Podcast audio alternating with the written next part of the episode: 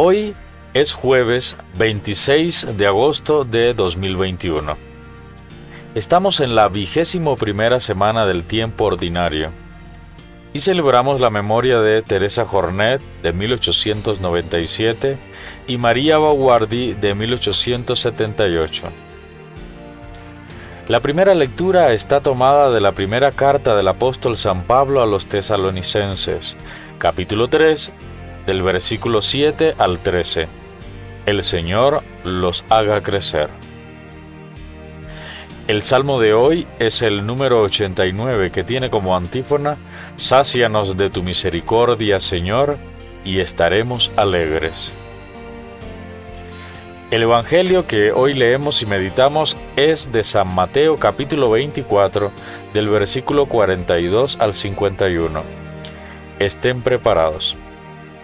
Y hago lectura de este Evangelio. Enseñó Jesús, por tanto, estén prevenidos porque no saben el día que llegará su Señor. Ustedes ya saben que si el dueño de casa supiera a qué hora de la noche va a llegar el ladrón, estaría vigilando y no permitiría que asalten su casa. Por tanto, estén preparados porque el Hijo del Hombre llegará cuando menos lo esperen. ¿Quién es el sirviente fiel y prudente? encargado por su señor de repartir a sus horas la comida a los de casa? Dichoso el sirviente a quien su señor al llegar lo encuentre trabajando así. Les aseguro que le encomendará todas sus posesiones. En cambio, si un sirviente malo, pensando que su señor tardará, se pone a pegar a los compañeros, a comer y beber con los borrachos, vendrá el Señor de aquel sirviente el día y la hora menos pensada y lo castigará, dándole el destino de los hipócritas.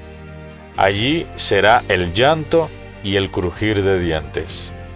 Esto es palabra del Señor. El comentario de hoy es el siguiente.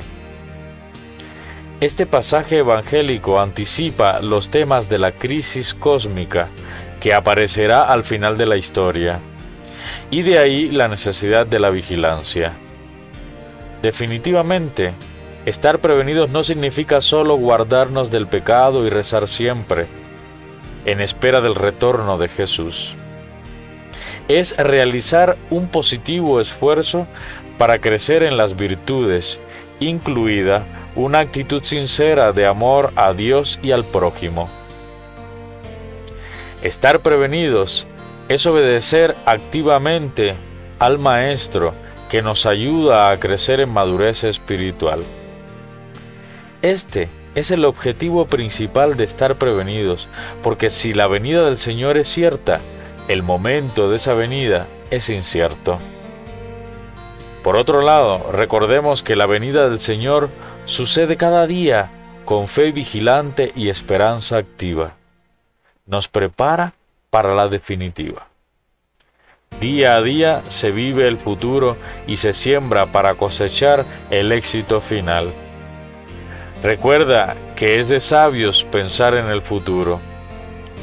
¿Cómo vives tu relación con Dios?